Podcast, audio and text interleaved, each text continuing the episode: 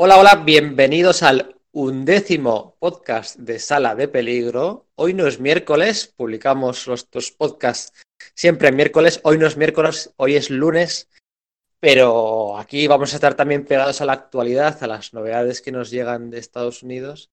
Y esta que traemos hoy es bien gorda.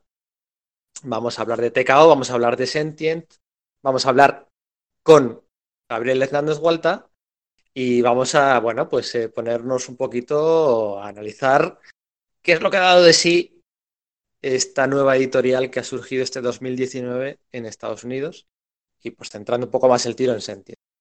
Para ello, ¿quién está aquí? Uno de los habituales, Sergio Aguirre. Muy buenas, tío, ¿qué tal? Buenas, ¿qué tal? ¿Cómo estás? ¿Cómo estáis todos? Eh, y además de Sergio Aguirre, está aquí Miquel Navarro. Hola, Miquel. Hola, buenas compañero nuestro, está ahí, le podréis leer, eh, bueno, pues en, en Comic Manía, ¿no? Estáis ahí metido. ¿Dónde no estás metido? En Comic Manía, por ejemplo, pero sobre todo en 24 páginas. Sí, en 24 Twitter, páginas. ahí. eh.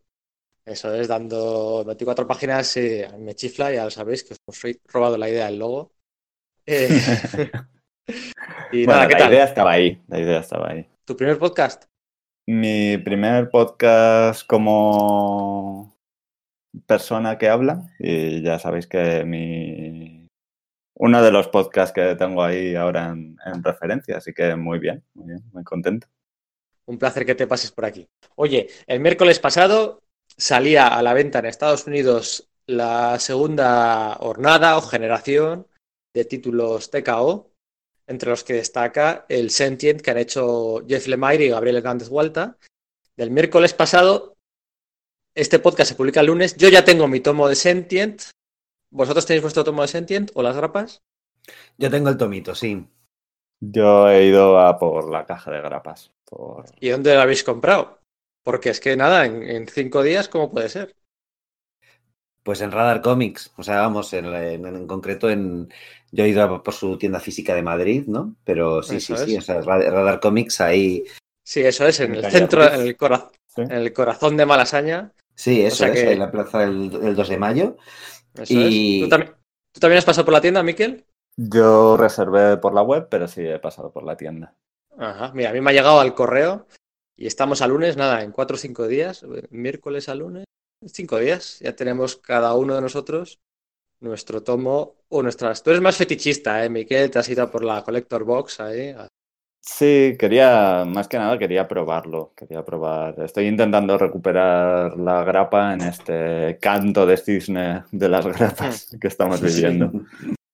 Oye, a ver, venga, primeras impresiones. Antes de nada, no lo, lo he medio insinuado, tenemos una entrevista con Gabriel Hernández Gualta que va a acompañar a este podcast.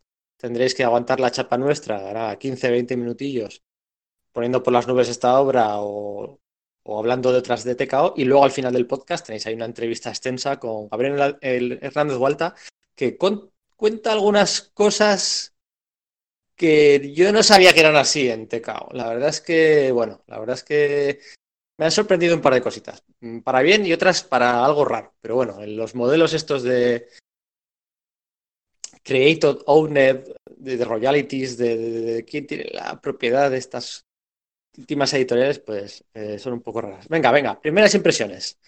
Miquel, ¿qué te ha parecido Sentient? ¿Eres, eres Jeff Lemirista como yo? Soy de Jeff Lemire eh, solo en, ocasiones, o sea, me, puede fascinar o me puede cansar. Pero sí, o sea, me, entra bastante bien.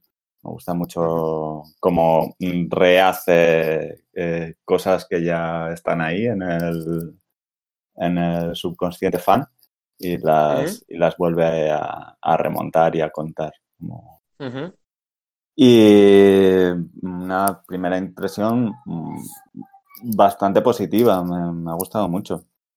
Eh, creo que le tendré que, que dar otra leída porque esto de- del podcast urgente me ha pillado un poco con el pie cambiado, pero, pero muy bien. eh, Di Podcast Express, hombre, que queda mejor, Miquel. No, no digas urgente, di Express. urgente, Express. urgente, Al- está bien. al- pie, de, al pie de la noticia, al pie de la actualidad. Sí.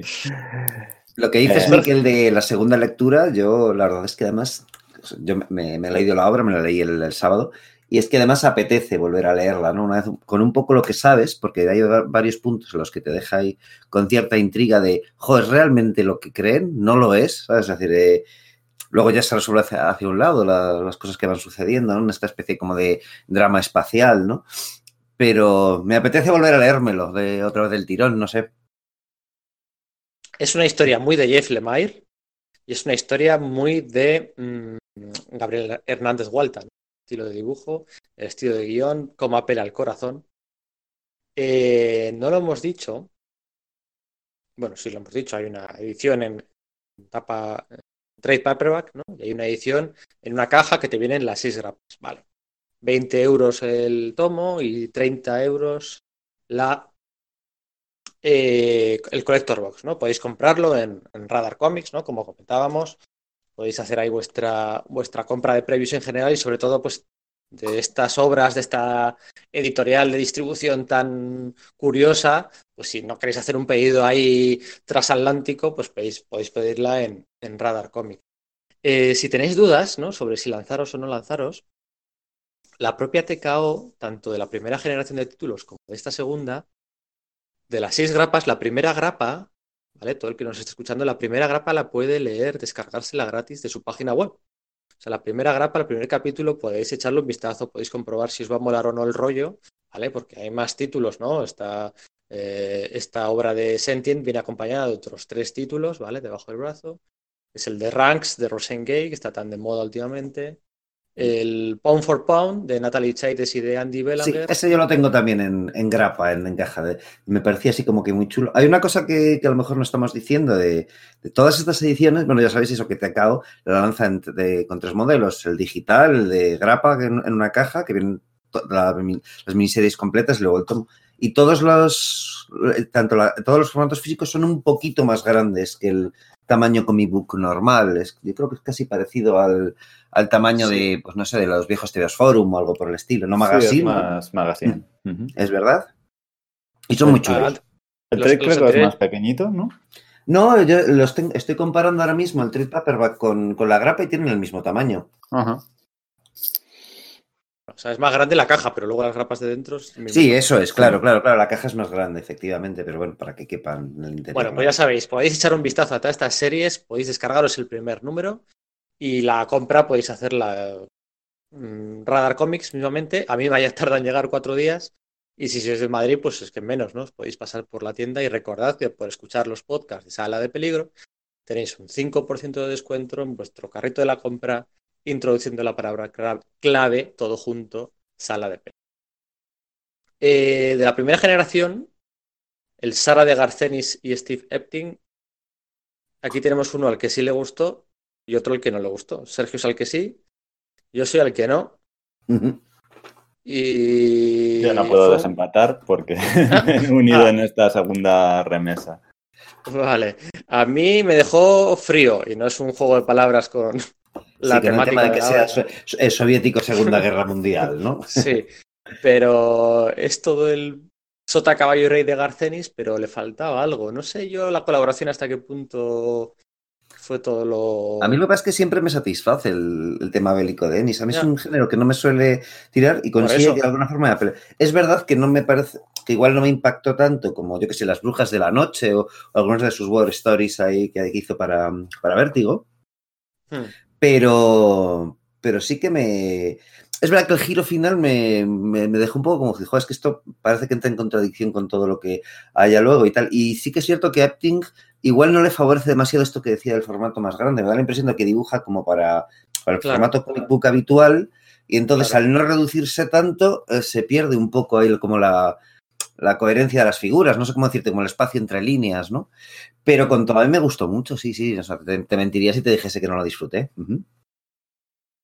A mí la que más me moló de la primera generación es la de Goodnight Paradise. Pues es justo la que no he leído. Ah, vale, que es la que hicieron Claro, yo soy muy de Joshua Dishart, ¿no? Que es el. ha hecho muchas, muchas cosas en. en lo diré. Valiant. Valiant. Aquí, como fan de Valiant, pues claro, yo he chupado mucho de Joshua Dishart.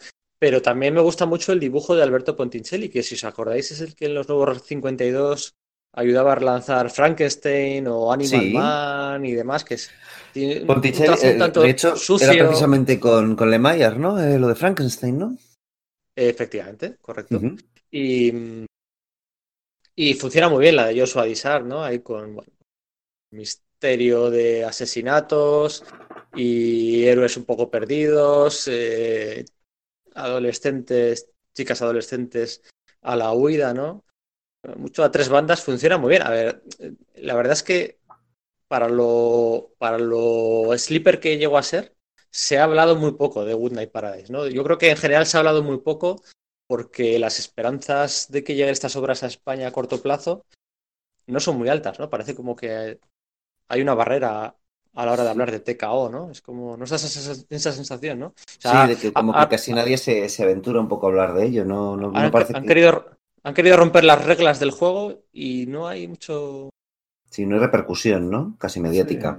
Y que también tienen, parece que, que lo tienen muy montado para, para, su mercado y que no, no lo sé.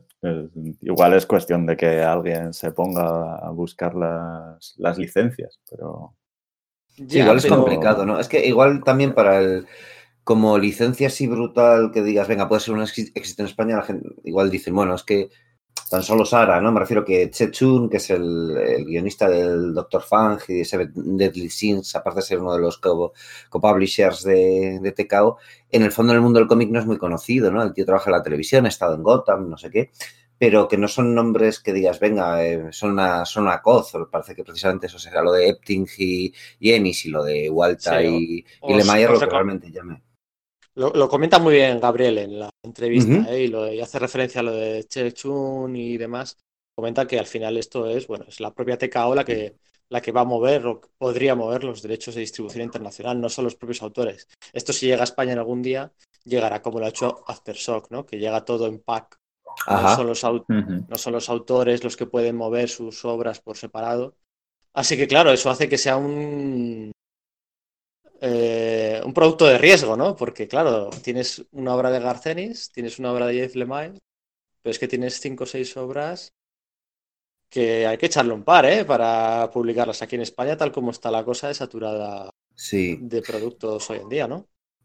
Sí, yo sin embargo es que rompería una lanza a favor de los, los, dos productos de Chun. A mí me han sorprendido mucho. O sea, el Fearsome Doctor Fang este que parece una especie de de reinvención de Fu Manchu, en plan de, venga, pues villano oriental, eh, misterioso en eh, finales del siglo XIX con tecnología steampunk, en el que en un momento dado nos, nos, cambian el pie con, tus expectativas, ¿no? Esa está escrita para ti, Sergio, esa serie. La verdad es que sí, o sea, eh, es verdad. Pero, por ejemplo, Seven Deadly Sins, que es, es, que, es que es rollo western y tal, que a mí no me suele molar tanto, pues es que está muy, muy bien, ¿eh? O sea, es una historia súper cruda de, western, dibujado de maravilla por un artista ruso, cuyo nombre ahora mismo no recuerdo, eh, eh, Trajanov, pero no, no recuerdo, Anatoly Trajanov me parece que se llamaba.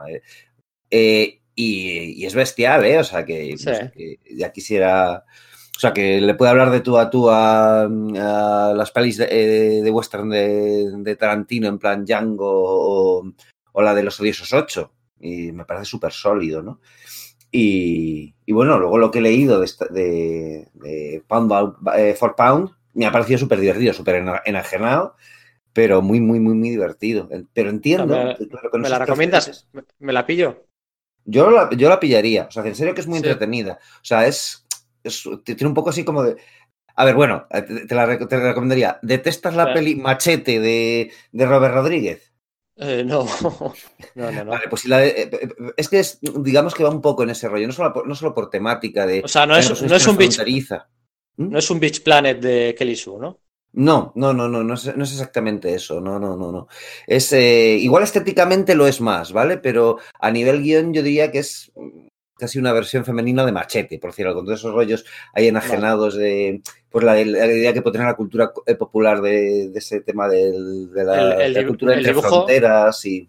El dibujo tiene un rollito a, a, Chris Samney que me, mola mucho, ¿eh? Sí, sí, sí, sí, Es que es muy raro porque es como entre Chris Samney, a veces te recuerda, no sé, incluso a Ben Marra, por decir algo, ¿no? Por, por lo salvaje o, tal que tiene, ¿no? Y, y, yo creo que alguna vez incluso me ha recordado a, a, Michael Red, ¿no? O sea, que aunque eso como que, eso, tómalo con muchas pinzas, ¿no? Pero es una historia como súper trepidante, súper salvaje, no sé, eh, sería eso, pues un poco como machete o perrita Durango incluso, ¿no? Entonces, claro, si eso te tira para atrás, pues probablemente no te guste, ¿vale? Pero si, eso, si ese rollo te mola, ese rollo de genadete eh, hiperviolento y tal, con una protagonista femenina súper fuerte, con el... Eh, súper fuerte no en el sentido de que, de que levante coches, sino que, que, está muy empoderada y tal. Eh, oye, a mí me parece muy a considerar. A mí me gusta mucho. Me la pasa muy bien leyéndola, vaya. Oye, volviendo a Sentient y ya antes de la entrevista. Y antes de la entrevista. Claro, cuando estamos hablando de Dinastía de X o de Batman tal, no hay que explicar mucho de qué va esto, ¿no? Convencer a la gente, ya se explica por sí solo. Pero, a ver, Miquel o Sergio, eh, ¿de qué va Sentient? O sea, ¿qué se van a encontrar ahí? Se entiende, es lo, eh, lo que estamos de aquí a, unos años cuando tengamos que huir en una nave de nuestro planeta. y nada, nos encontramos con una eh, tripulación variada, eh, con un puntito de, legado, porque son familias, son familias eh, con capacidades para ingenieros, técnicos, demás, para poder realizar un viaje de largo recorrido hacia las colonias. Y pasa algo pasa algo. Hay una... Eh... ¿Cómo decirlo sin spoilers, no? Sí.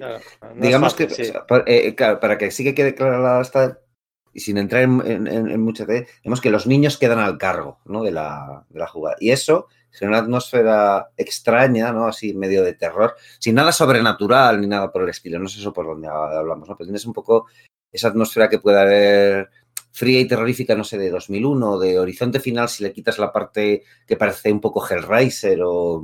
Sí, pero ¿cuánto hay? O sea, del 0 al 100, para que la gente no se entienda, del 0 al 100, ¿qué porcentaje diríais que hay de ciencia ficción? De ciencia ficción, pues yo hablaría que hay un 80% y el resto es una historia muy familiar, ¿no? Bueno, muy familiar. O sea, me refiero que no es eh, netamente terror, hay momentos terroríficos. Yo, pondría. No, terror, terrorífico va, es más la atmósfera que imprime Walta, ¿no?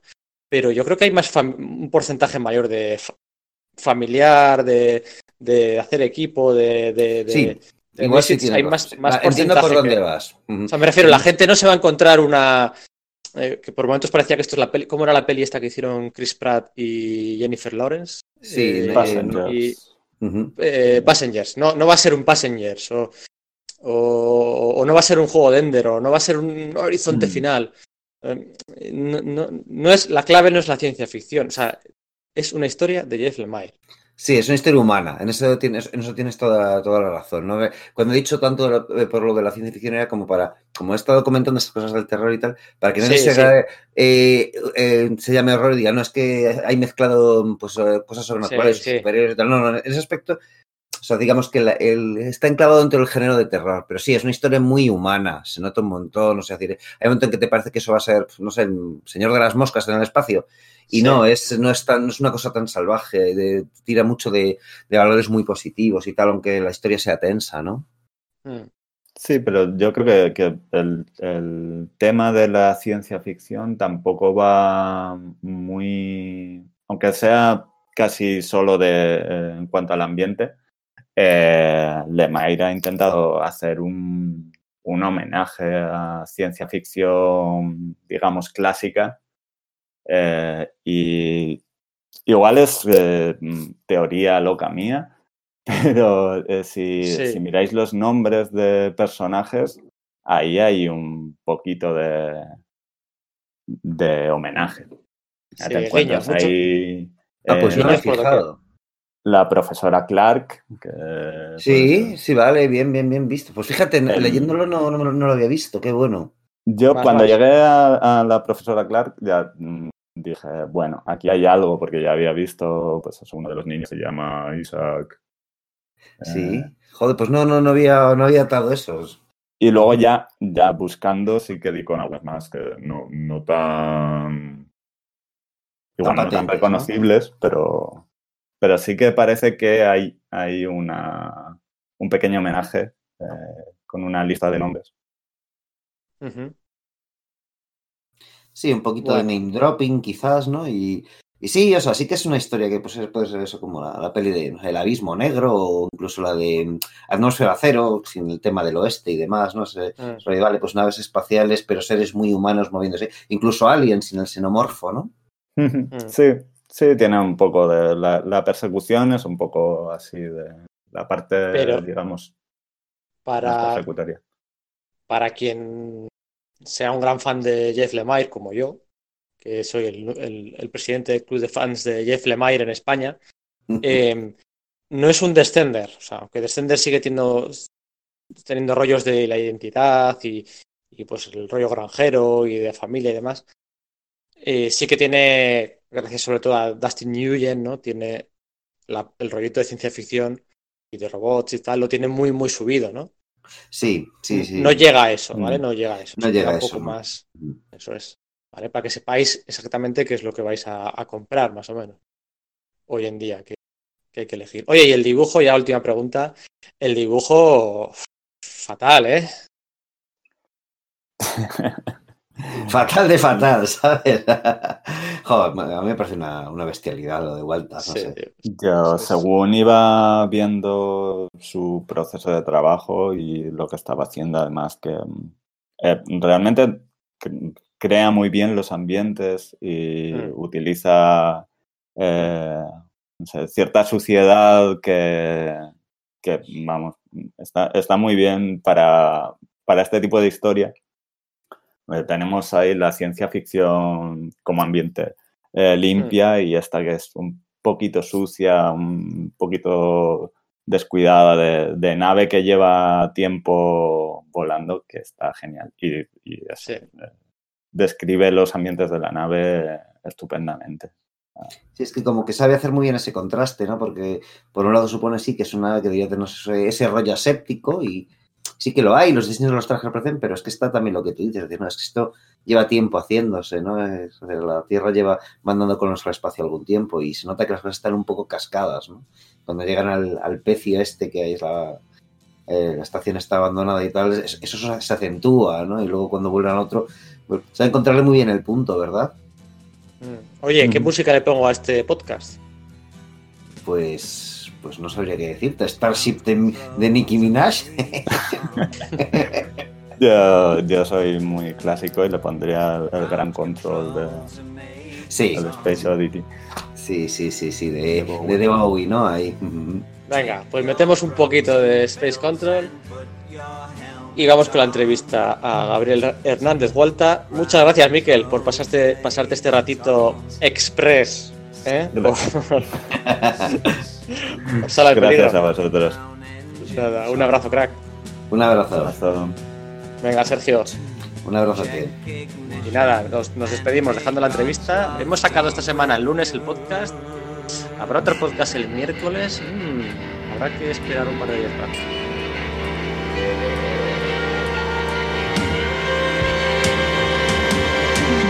This is ground control to Major Tom.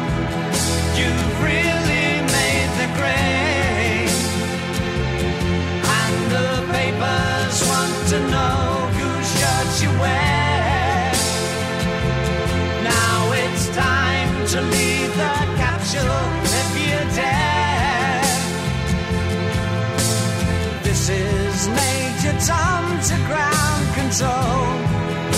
I'm stepping through the door. And I'm floating in a most peculiar way and the stars look very different today. For here am I sitting in a tin Muy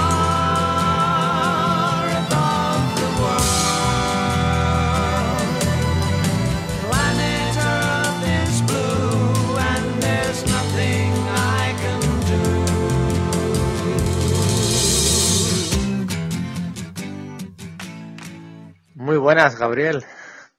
¿Qué hay? Buenas tardes. Aquí estamos para hablar de lo último tuyo.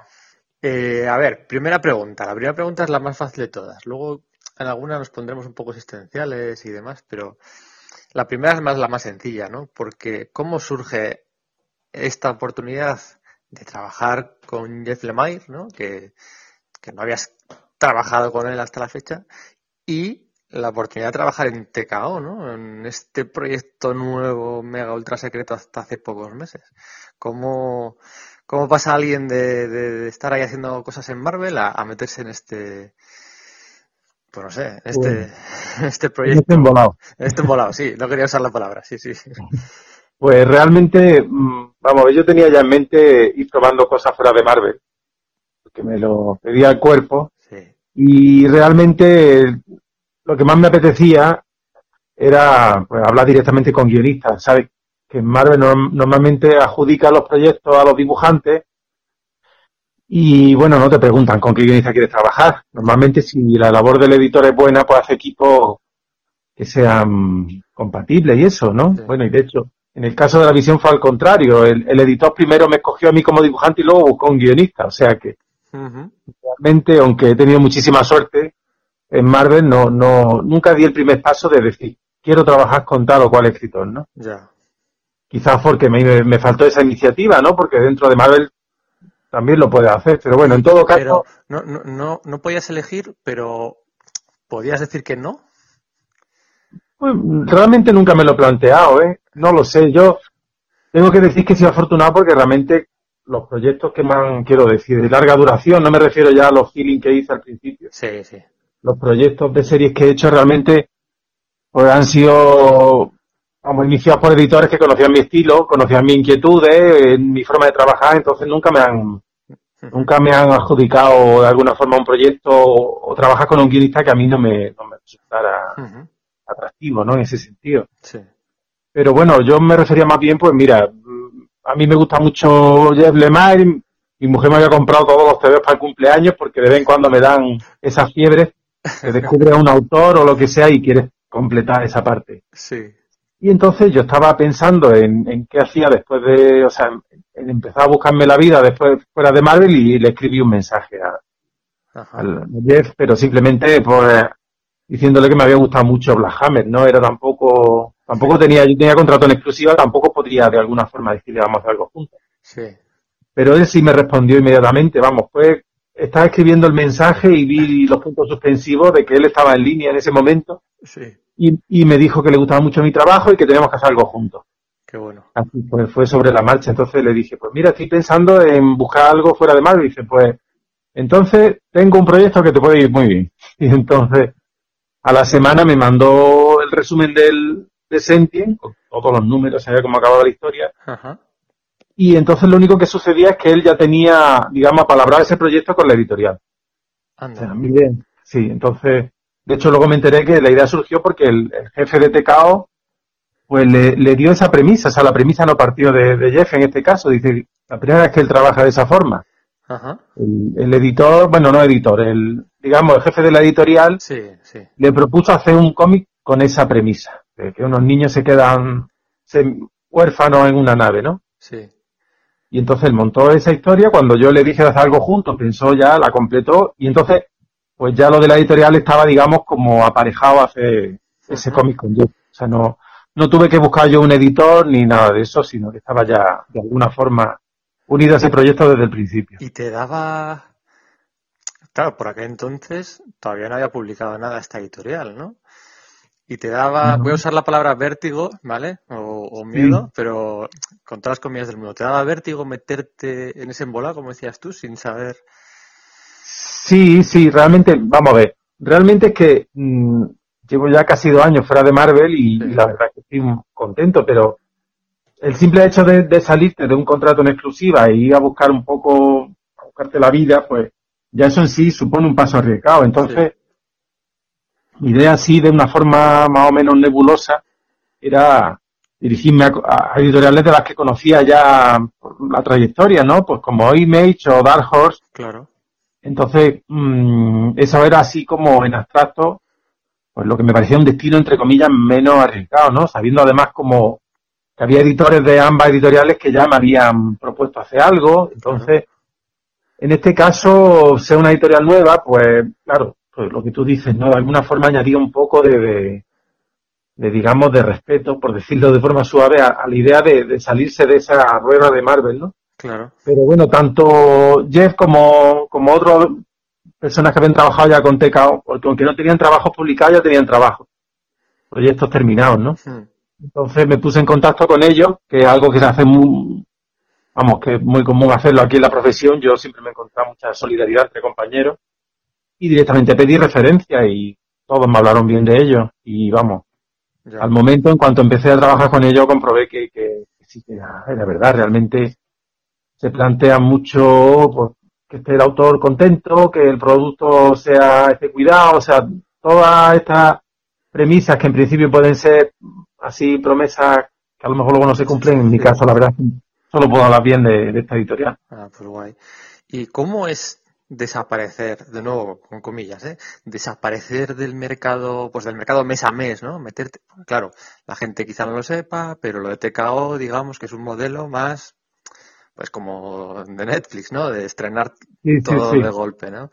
¿Cómo es desaparecer del mercado, pues un año y, y bueno, pues claro, pues dejar de recibir un feedback quizás todos los miércoles o un miércoles al mes, o ¿cómo es eso? ¿Cómo Sí, sí, hombre, pues, tiene su parte positiva, que es que realmente, mm, quiero decir, Marvel, DC, estas empresas no pueden parar, ¿no? Claro. Entonces tú a veces te ves metido en eso y, y, como, como trabajador, pues positivo, por lo, lo, que comentas, ¿no? Estás como continuamente en el mercado y todo el mundo sabe lo que estás haciendo y tiene su difusión, pero claro, por otro lado, tú de vez en cuando necesitas recargar pilas, porque claro hay una faceta en todo esto que es que estamos produciendo una mercancía, pero esa mercancía tiene su base en nuestras inquietudes artísticas, más que se diga. Y, hay veces que esa paradoja tiene unos resultados positivos y en otras ocasiones notas que, una u otra faceta se están, no sé, de alguna forma perjudicando, ¿no? Entonces, claro, el hecho de decir que estás como fuera de, ese circuito, pues te permite alejarte un poco, tomar distancia y ya no solo dedicarle tiempo al proyecto que tienes entre manos sin, sin el agobio de, tener algo nuevo todos los meses. la fecha de entrega. claro, las fechas de entrega, te replanteas tú también, pues, ¿qué quieres, no? De, de alguna forma, con tu vida. Entonces, muchas veces no te deja tiempo no te deja tiempo ese ritmo mensual. O sea, ese ritmo mensual te lleva también a un sistema de trabajo que, tiene, incluso a nivel artístico, tiene consecuencias muy positivas y yo las he experimentado, pero hay un momento en que dices que, bueno, quieres parar. De hecho, yo he recuperado el hecho de colorear con acuarela y algo tan prosaico como eso te lleva a replantearte muchas cosas, ¿no? Entonces, y luego por otro lado también he comprobado que, que aparte de que he hecho trabajos sueltos con, o sea, haciendo portadas, pues de alguna forma, supongo que un tópico, pero realmente las redes sociales te mantienen en contacto con los lectores. Entonces, en cuanto yo he podido empezar a mostrar trabajo, aunque había gente ya desesperada, por ver cuándo salía el TVO, porque me he retrasado, entonces pero aún así, la gente sabe lo que está haciendo. Bueno, pero se ha retrasado un par de meses, ¿no? Yo creo que estaba previsto para agosto, así, ¿no? Sí, sí, pero precisamente, y se han hecho pruebas, y a mí me han enviado pruebas finales para que corrigiera diálogos. O sea, si, si algo no me gustaba, entonces en ese sentido he hablado con el diseñador preparando el resultado final, he hecho ilustraciones extras para, ah. para la carpeta. Entonces, claro, son un tipo de, de, trabajo que no te puedes permitir en el trabajo mensual. Y, y, en cuanto a lo de que la gente te pierda de vista, pues realmente, bueno, mm, ya digo que, que, que realmente mucha gente sabía que estaba haciendo este cómic. También con tiene mucha, no sé, mucha, todo lo que hace tiene repercusión. Y entonces yo he notado que tampoco, vamos, Sí, el tío es, un, es, una máquina de productividad. Lo que, lo que la gente, hay mucha gente que no sabe. A mí me chifla Jeff Lemire, ¿eh? me chifla, vamos, mis dos o tres favoritos de, de la década. La gente no lo sabe, pero no sé si contigo y con este proyecto habrá sido así. Él lo que hace no es, eh, venga, eh, hago un guion y cuando lo acabes ya te mando el del número siguiente o cuando acabes el segundo te manda el tercero. Por lo que tengo entendido, es lo que hace es te manda el guion completo, ¿no? De todos los, todo el proyecto y, y ya está, ¿no? Se pega ahí la matada una semana o un mes y no, o sea, no va alternando en su escritura las distintas series que hace, sino que escribe por arcos argumentales, ¿no? sí, a mí me lo comentó eso, pues David, David Rubín, que ha trabajado mucho con él. Sí, a mí también me lo dijo David Rubin, sí. Y lo ha conocido en persona, entonces, claro, decía que cuando, claro, los guionistas tienen cuatro o cinco proyectos a la vez. Sí. Mm, entonces lo dijo antes, solo podemos llevar uno al mismo tiempo. Bueno, los guionistas suelen llevar cuatro o cinco y digamos que Jeff Lemay lleva como 500 o sí, Eso decir, o sea, el tío tiene la gema del infinito de la omnipresencia. Y de... Entonces, claro, él dice además que, que esa, esa ética, por decirlo así, del trabajo lo aprendió en la granja de sus padres o trabajando en el campo o algo así. Entonces, sí es verdad que él se organiza de esa forma, que en vez de hacer ahora un número, pues, de una serie y luego otro, pues claro, que hace cinco o seis y lo hace del tirón, como tú comentas. Entonces, claro, eso también lleva que, que al dibujante le puedes dar bueno, a mí me dio la serie completa porque lo nuestro era una miniserie, pero incluso en una serie regular, pues, te viene bien saber por adelantado mm, lo que va a suceder en la, serie. Eso yo lo veo mucho mejor, mucho mejor.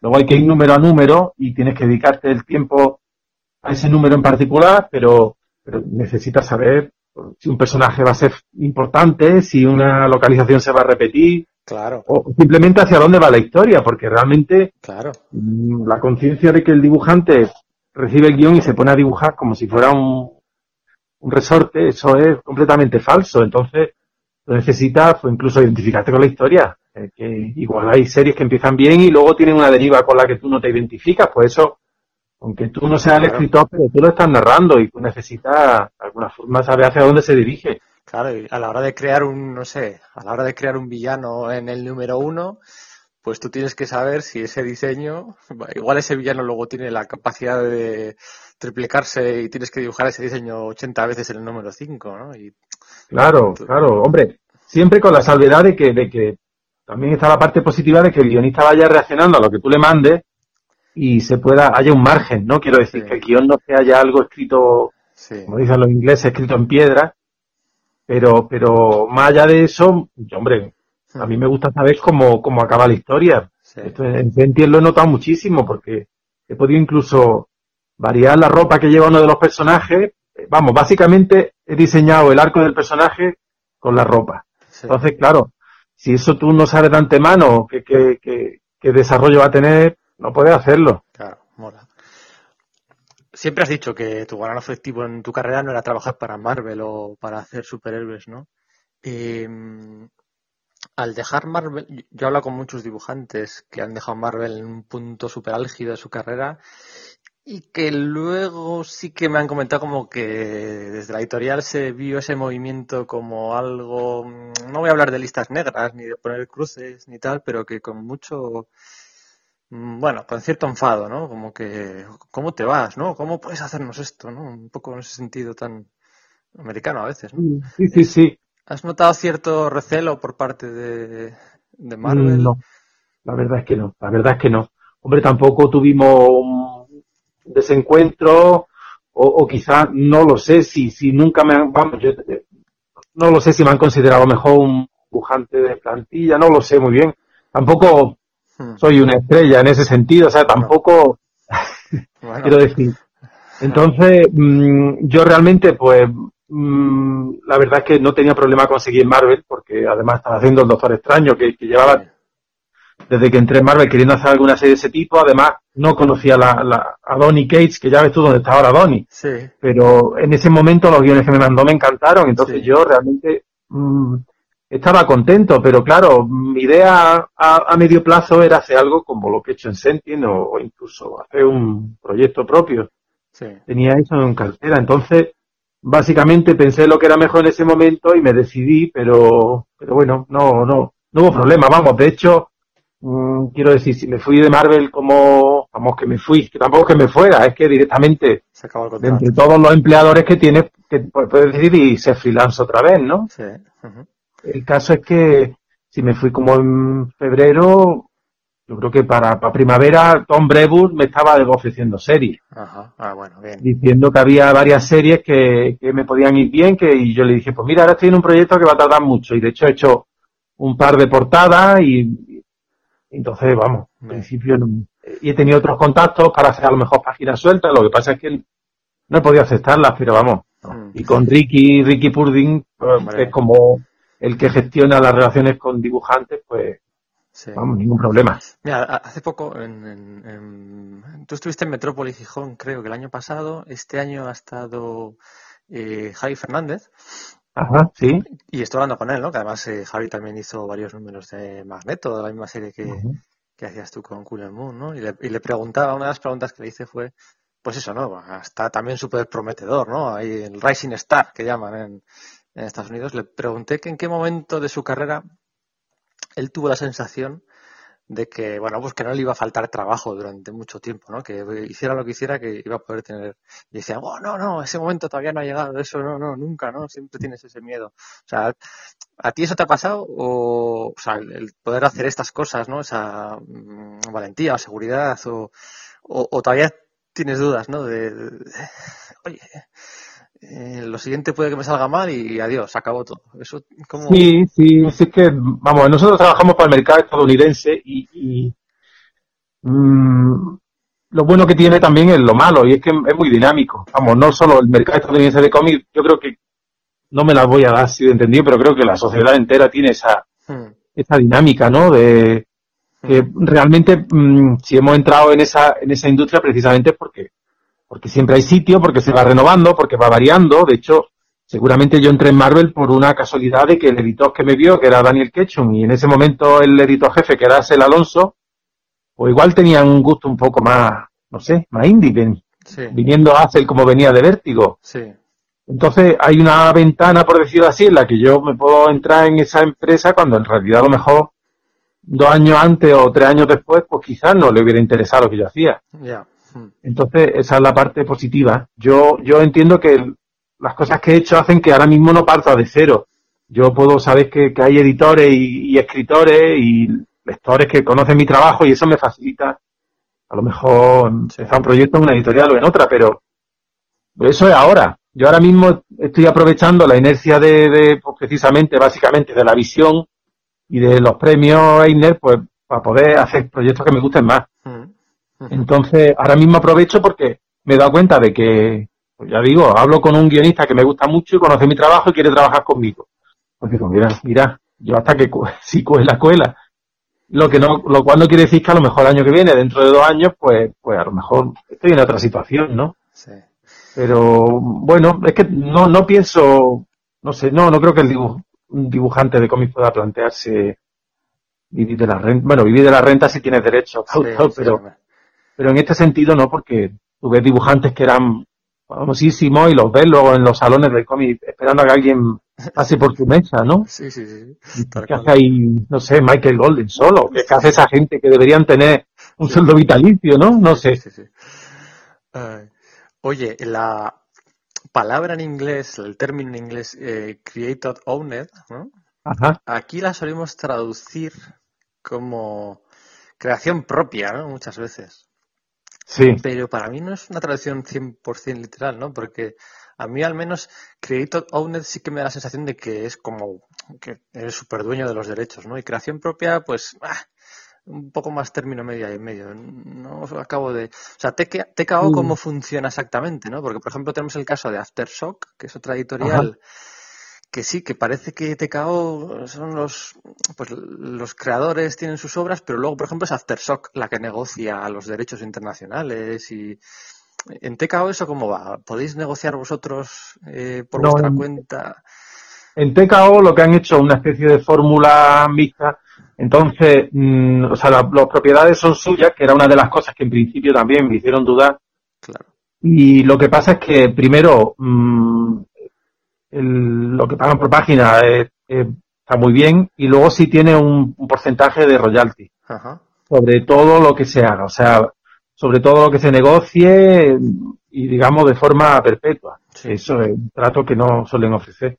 Sí. Entonces, no es mi propiedad, pero sí tengo una participación. Ajá. y aparte lo que me han pagado por página no es como anticipo de mis derechos de autor, entonces, claro, sale, sale, ventajoso, pero no, no. De todas formas, sí es verdad que, que la, la, distinción que tú dices, mmm, claro, yo entiendo que es que, no sé si el mundo anglosajón lleva implícito que lo que tú creas lo, lo, lo es tu propiedad, lo de aún quiere decir que es tu propiedad, que lo, que lo poseen, ¿no? Entonces, es lo que estaba diciendo, crea una mercancía con artística o lo que sea, intelectual, pero tú luego los beneficios son tuyos, mientras que creación propia, bueno, vamos a ver, quiero decir, mmm, nosotros no inventamos a la familia de la visión.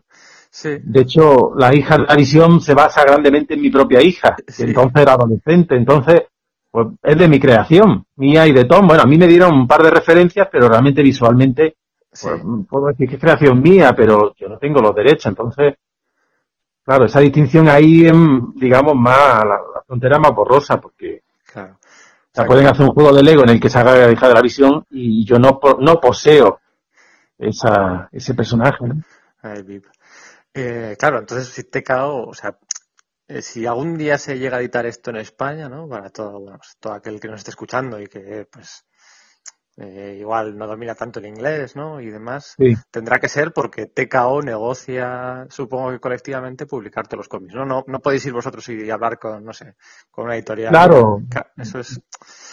Vale. Claro, yo no, yo no soy el que, el que tiene ahí la última palabra. Claro. Hombre, pues... En este caso, yo, yo, a mí, si a mí me pidieran referencias, pues yo podría decir qué tipo de editorial a lo mejor. Hmm. Conozco el mercado aquí, pero yo no tengo la última palabra, ni mucho menos. Pero sí me llevaría un porcentaje de esa venta de derechos. Sí, que además aquí sería distinto, supongo, porque ¿cómo has visto tú eso de publicar simultáneamente ese collector box con las grapas y a la vez el aquí sería imposible, ¿eh? ver el tomo y las grapas a la vez. Sería un poco suicidio, tiro en el pie, ¿no? ¿Cómo, cómo no lo sé, no lo sé, no lo sé. Yo, hombre, vamos a ver, mmm, para ponerte en antecedente, el jefe de nuestra editorial, ¿Mm? que se llama Chun, pues resulta que, que, es del mundo del cine. Sí. Siempre le han gustado los tebeos, pero ha sido director en series como Gotham y ahora Ajá. ha presentado, de hecho, un lo que llaman el pitch para una serie sobre una especie de precuela de los Gremlins. Entonces, Ajá. está trabajando en Warner Brothers. Pues ese mundo se manejan, sí. digamos, otros sueldos. Entonces, sí, sí, de alguna forma, mm, entre, no es que se haya dado el capricho porque él quiere que TKO sea rentable, pero puede asumir más riesgo si tiene un poco las espaldas cubiertas. Uh -huh. y, y, entonces él ha pretendido, pues, bueno, ellos, porque no es el único de esa empresa, pues variar el, el modelo. Entonces, mmm, por eso lo de, lo de publicar la segra para la vez, por eso el hecho de que solo se lo puedas comprar a ellos. No lo sé, es una apuesta arriesgada, pero bueno, uh -huh. yo la verdad es que cuando, si una serie te gusta, te quieres leer los seis números a la vez. De hecho, la gente que empieza a poner críticas del cómic dice que se la leí una sentada. Entonces, sí que yo lo veo bien. Sí que me había fijado, no sé si os lo consultaron o qué, sí que me había fijado que respecto a los de la primera generación de títulos, han subido los precios ya, en nada, en cinco meses, porque originalmente estaban a 18 y a 25 la caja, y sí. ahora han subido a 20 y a 30, que es, yo no me di cuenta hasta haber hecho el pedido. Ah, pues no lo sabía. La verdad es que es la primera noticia. Sí, sí, sí. Ahora, ahora, claro, que sí, que vais a royalties, pero no sé si esto hará que igual menos gente se acerque o más, ¿no? Porque al final la caja esa tiene un punto, no sé si las habrás visto alguna. Sí, no, a mí me, de hecho es que me mandaron copias de todos los TV de la primera sí, waves. de la primera jornada, incluso así había empezado yo Senti, me mandaron todos los números. Y ahora me ha mandado mm, me ha mandado copias del mío y también de los demás, o sea que sí, que conocía ya la caja esa de la grapa. Sí. Pues sí, sí, he visto que habían subido los precios. Eh, claro, decía, jo, pues es que esto les preguntarán, no les preguntarán o... No, no, esos son, no, no preguntan, o sea, de todas formas, hombre, siguen siendo seis números, que si son 20, son 30, ¿no? Sí, pasa, la Collector Box pasa de 25 a 30, a 30. y el otro pasa de 18 a 20. Bueno, bueno, yo te digo que la caja de la grapa es muy chula. Y de hecho la primera, la primera mmm, se doblaba más porque era como un cofre que se abría hacia un lado. Sí. Y estos son como una, uno que encaja en el otro. Sí, el cartón, el cartoncillo es mucho más rígido, sí, sí, sí, sí. O sea, y bueno, el, sabes que el formato es más grande, uh -huh. el papel es de gramaje, o sea, vamos, no por hacerte el artículo, pero realmente De hecho, se imprime mejor. O sea, el papel este americano es que incluso en, la edición que hicieron de la visión, que era un tomo grueso y eso, el papel seguía siendo el, que usan allí y es malo. y este no, es, como mate, o sea. Tiene un punto fetichista para, o sea, esto está hecho para los fans, ¿eh? para los lectores de cómics que somos así de, disfrutarlo, está, está hecho para eso. Oye, la última pregunta, que en cualquier otra entrevista habría sido la primera, pero bueno, para evitar spoilers, eh, para los indecisos o para los que no sepan de qué va esto, ¿cómo se lo cuentas? ¿no? Porque, bueno, sigue habiendo ahí mm, esa impresión de que va a ser el señor de las moscas en el espacio, pero bueno, luego, a pesar de que es algo crudo, ¿no? Es una obra mucho más familiar, ¿no? Pero sigue habiendo esa calma tensa o esa violencia latente tan propia tuya, ¿no? Sin llegar a ser algo de terror, ¿no? Porque te suelen preguntar mucho, ah, tus cómics son todos de terror, ¿no? Pero, no. No, en realidad no, no es un género que me, que me llame la atención, pero bueno. Claro, es, es más de esa atmósfera, ¿no? Esa eh, calma tensa, quizás, ¿no? Sí, bueno. ¿Cómo...? Ah, perdona, perdona. No, no, no, termina, termina. No, eso, que ¿cómo les vendes o cómo les explicas de qué va la serie a, los que estén escuchando? Eh... Pues, hombre, no, mm, en este caso hay momentos puntuales de violencia, pero no creo que el ambiente sea esa, ese mal rollo continuo, ¿no? O sea, realmente, de hecho, el, tono fue casi lo que más me costó en principio, porque realmente los protagonistas son niños, pero sin ser un TV para niños, pero hay momentos que, de hecho, mm, no me hubiera importado desarrollar más que, que realmente él, la cosa de que, de que niños son astronautas, ¿no? De que están llevando ellos una nave, entonces tiene esa parte de, no sé, más, hombre, no tanto como lúdica, pero bueno, que digamos que, que al ser los niños protagonistas, pues, la hmm. relación con, con el ordenador de a bordo hace que, que el ambiente en general no sea tan mal rollo, ¿no? Yo, vamos, lo veo así. Entonces, no sé, yo para venderlo, pues, no sé, yo, yo veo que, que, que a pesar de ser ciencia ficción, que siempre está como como muy orientado a lo mejor a hacer hipótesis de cómo va a ir el, como algo demasiado global, no sé decir, como demasiado orientado a la saga o una hipótesis social o lo que sea, aunque aquí hay un marco que, que digamos que provoca la red, la, la premisa, ¿no? Pero, pero realmente la historia es, como más pequeña, es como más, más Más Jeff Lemire, ¿no? Más. Claro, exactamente. El otro día me preguntó también escrito, o sea, un articulista de aquí, de, de, un periódico de Granada, del Ideal, y entonces quería ir alguna hora como referencia y, y, realmente no, no, no sabía decir se parece a tal o cual película. Lo que sí es que si te gusta la obra de Jeff Lemire, pues todo es 100% Jeff Lemire. Sí, sí. Eh, sobre la familia, sobre padres ausentes. Tiene también este punto que tenía Plutona, que era también de adolescentes, pero luego tenía el punto crudo, ¿no? Entonces, Sí, que puede ser una aventura en el espacio, pero no deja de tener ese concepto de, de rural, de, de, grupito, de a que se asocian, de que es lo que me chifa, que lo, lo, repiten en todas sus obras, pero con un papel de regalo mm, distinto y súper, súper, súper bueno. Y además él comenta en que realmente él no se plantea ese tema, o sea, recuerda precisamente a, pues a Stephen King tiene un, libro mientras mientras escribo se llama o no on writing se llama. Bueno y habla de su proceso entonces dice que él suele escribir del tirón de primera le gusta hacer algo del tirón luego ya lo corrige y que dice que a veces ve como hay temas que afloran pero que él no los busca. Y, y yo veo eso a mí también me gusta en mi proceso creativo alternar partes digamos instintivas y luego partes más de, reconducir esa, ese primer impulso, ¿no? Sí, sí. Y Jeff comenta eso, que él no se plantea hacer un, una obra sobre un tema u otro. Él, ya con la experiencia y también las críticas que le hacen otras personas, se da cuenta de que, de que repite algunos, algunos temas, ¿no? Sí. Pero, pero no es una cosa que él diga, bueno, voy a escribir sobre. lo que pasa es que, claro, sucede que en este caso, pues, se repite ese tema que además a mí también es algo que me llama la atención, porque a mí no me, una saga así intergaláctica con, no sé, tipo Dune o algo así. Igual me gusta verlo, leerlo, pero para dibujarlo pues me resulta más ajeno, ¿no? Sí, no hay, la visión. Más que, más que el mundo ese de los Vengadores, en el que está escrito, a mí me gusta los cuatro en la familia encerrados en la casa, ¿no? Sí, eso es. No, no llega a ser un juego de Ender o un horizonte final. O es claro, no, no, no. lo has tú, Plutona o Descender. Descender incluso con menos ciencia ficción todavía. Sí, bueno, y Descender sí tiene ese, ese aunque luego se basa en personajes concretos, hmm. pero sí tiene un poco más ese, no sé, esa, esa pretensión de, de, abarcar no, sí. no el devenir de la humanidad, no sé decir o de hablar de la robótica en general, ¿no? Sí, eso eh, no tiene en absoluto. Y, lo cierto es que luego yo, pensando en el, en el TV un poco a posteriori, mientras lo hacía, incluso yo a veces voy, no sé, te comentaba antes que me daban la historia entera, me da mi tiempo a pensar qué tipo de historia es o lo que sea. Sí. Y en este caso, realmente, en ese grupo reducido, pues, bueno, sabes que son una nave que, que va a una colonia con colonos que se van de la Tierra y entonces realmente, si luego lo ve, el grupo de, de 12 niños puede servir como de casi de metáfora de lo que la humanidad tendría que hacer para poder continuar, ¿no? Porque en algún momento hay gente que tiene disensiones, pero también hay solidaridad. Hay unos bebés que no se, no se, o sea, no, no se valen por ellos mismos. Entonces yo, aunque no tenían línea de guion, no estaba incluido en el guion, pero yo hice porque un par de, de, de miembros de ese grupo de niños cuidaran de los bebés, ¿no? Como de alguna forma entonces, luego, si lo piensas, pues, si tú quieres, puedes hacer analogías de ese grupo con, muchas cosas, ¿no? Sí. Pero, pero en sí, bueno, en sí la historia es bastante pequeña en ese sentido, ¿no?